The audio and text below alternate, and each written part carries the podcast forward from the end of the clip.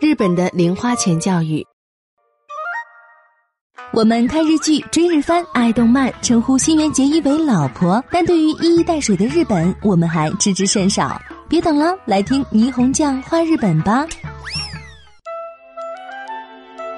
有小孩子的家庭，做父母的是否会给他们一些零花钱呢？什么时候、出于什么理由给，又给多少呢？今天，请一位旅居日本的中国妈妈来为大家谈谈日本在这方面的情况。或许可以给国内的父母们做一个参考。孩子们过年时最期盼的一件大事，可以说是压岁钱吧。和中国过年长辈给孩子们压岁钱一样，日本也有新年发压岁钱的习惯，但不叫压岁钱，而是叫年玉。据说在江户时代就已经很盛行，但那时发的不是钱，而是年糕。新年时，日本家家户户都会准备被称为镜饼的扁圆形年糕，以此来迎接年神的到来。传说年神会把魂灵附着在年糕上面，因此过年时把这样的年糕分给大家吃，也就象征了和大家分享年神带来福气和活力。在日语中，“魂”的发音和“玉”的发音一样，因此分年糕吃变成了分年玉。直到上个世纪五十年代。日本开始进入经济高速增长期，分年糕才逐渐变成了分压岁钱。我家滴滴的压岁钱丢失门。说起今年的压岁钱，我家滴滴碰上了一件伤心事儿。元旦休假最后一天，我们全家人去逛街，一是要给中学二年级的洛洛买一双网球鞋。另一目的是滴滴想用自己的压岁钱买玩具。考虑到滴滴还是三年级的小学生，我们约定好，滴滴今年可以自己做主，花掉零花钱中的三千日元，也就是大约人民币一百八十块，剩下的钱由妈妈帮他存到他的储蓄罐里。滴滴高兴的怀揣三千大洋，一边嬉闹，一边和我们一家人走进灯火通明的商场。但滴滴没有在商场找到自己想要的玩具，于是买了洛洛的鞋以后，我们一家人就离开了。就在我们坐进车里准备回家时，车的后座上传来了滴滴啊的一声哀鸣。原来他宝贵的三千大洋不知什么时候竟然丢了。翻遍了衣兜，才发现一个口袋不知什么时候漏了一个洞。滴滴先是一副茫然的神情，脸色由红变白。当最后确认他宝贵的三千大洋的确是丢了的那一瞬间，他哇哇的大声哭了起来，大颗大颗的泪珠从眼中溢出，顿时间泪流满面。要知道，对于每月只有三百日元，也就是约十八块人民币零花钱的三年级小学生来说，这三千日元的损失太大了。但商场太大，钱上又没有写名字，难以寻找。这次损失只能作为一个教训，让滴滴永远记住了。我一边安慰他，一边跟他讲自我管理的重要性，暗示他在商场有些太过忘我，才搞得乐极生悲。尽管如此，看着他在回家路上一言不发、暗暗落泪的伤心样子，不仅作为父母替他难过，连平时总是吵架打闹的对手洛洛也心生同情，安慰弟弟说：“未来三个月里，如果滴滴做到不和自己打架。”那么自己愿意拿出今年压岁钱中的两千日元赠送给滴滴。我们听了洛洛富有同情的安慰和决断，也不由得感到欣慰。日本孩子的零花钱行情，也难怪滴滴那么伤心，因为他是小学生，每个月只有人民币约十八元的零花钱。中学二年级的洛洛则从今年起独自管理压岁钱。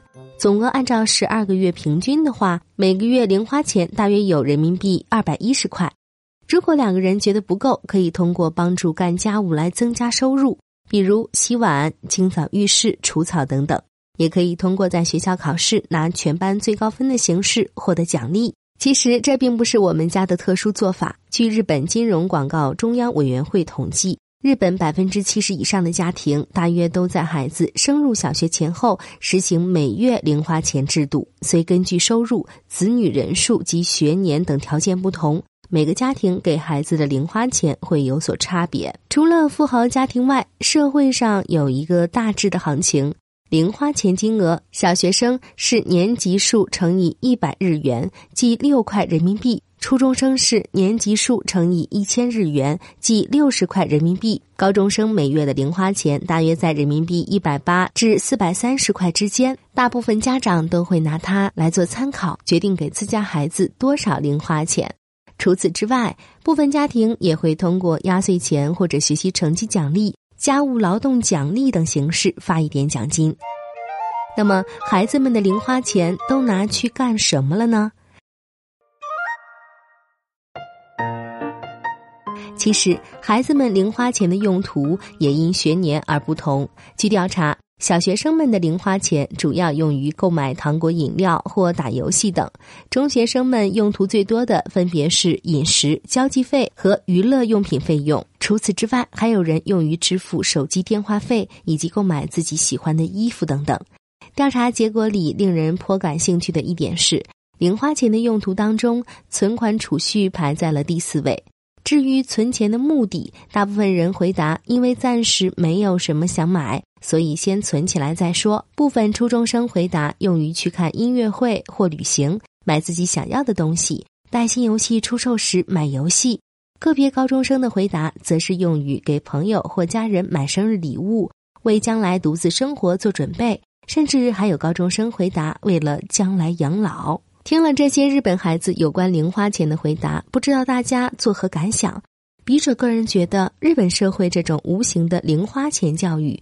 培养出年轻人对金钱一种成熟认识，懂得了用钱要有计划性和自律性。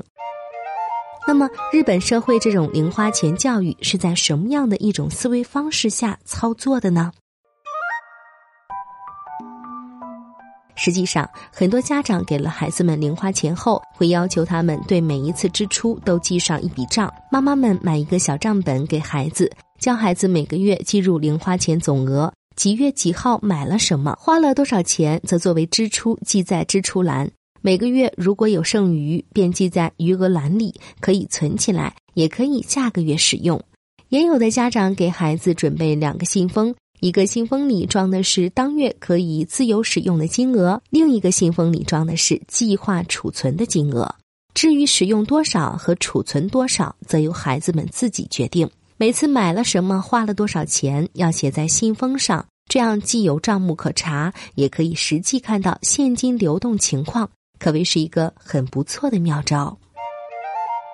至于零花钱什么时候如何使用，家长并不干涉，这是为什么呢？原来让孩子们从小练习花钱，尝试各种失败。从而掌握金钱如流水和虽不万能却很重要的特性，这才是家长的本意。比如，孩子常会无计划的在月初花掉全部零花钱，那么他就会体验到之后没有钱花的失落和煎熬。孩子们也会不假思索的去买对自己来说较贵的东西，那么他会在其后体验到什么是拮据。孩子们还会花不少钱去买别的小朋友都有的玩具，可是回到家后不久，就会感受到它也许并非那么物有所值等等。类似这种亲身经历的失败，其实最容易让孩子们成长。反复经历这种体验，孩子们总有一天会了解买东西要慎重，花钱要有计划。通过亲身体验来不断成长，使大人们讲多少道理也达不到的效果。而每当遇到小失败，妈妈们都会旁敲侧击加以指点，比如，如果事先每个月攒一丁点钱的话，积少成多，就可以有余力去买自己想买的东西，而且不会造成当月的经济紧张哦。买东西要三思而行哦，等等。如此种种，日本零花钱教育最终目的并不是掌控孩子们的经济命脉，而是让孩子们通过自由使用零花钱来尝试各种有关金钱的体验。小时候经历各种小失败，可以避免成年后在金钱方面的大挫折。在零花钱教育过程中，妈妈们还有一条关键性原则，那就是不支持孩子随意借钱。妈妈们会教育孩子说：“如果想买东西却没有带钱，那就只好忍耐。”日本是个非常不提倡亲朋之间进行金钱借贷的社会。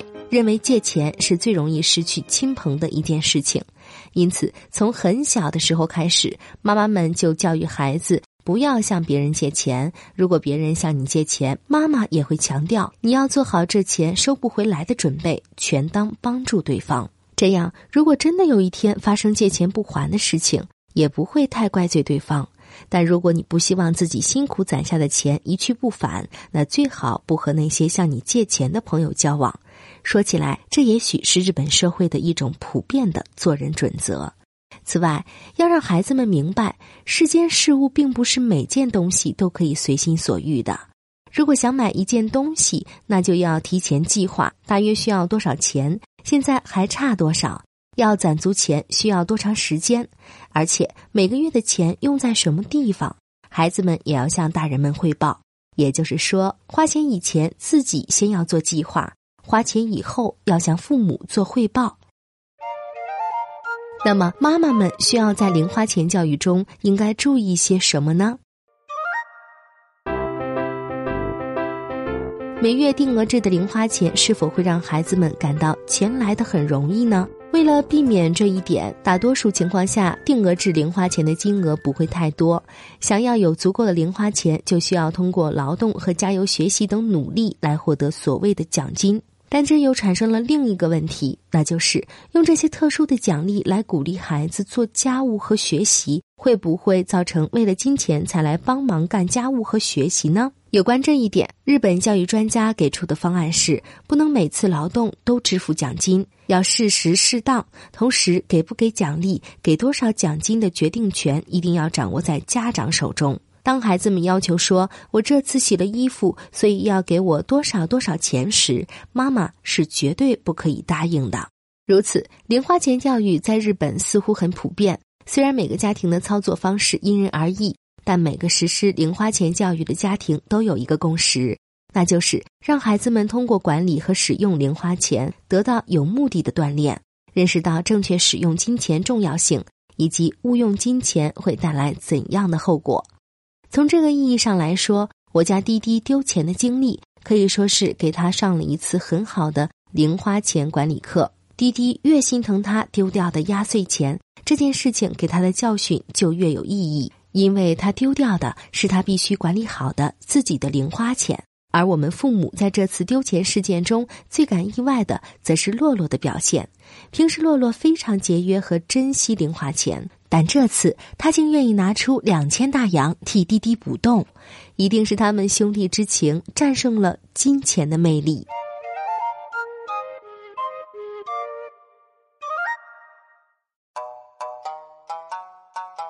更多信息请看日本网三 w 点 nippon 点 com。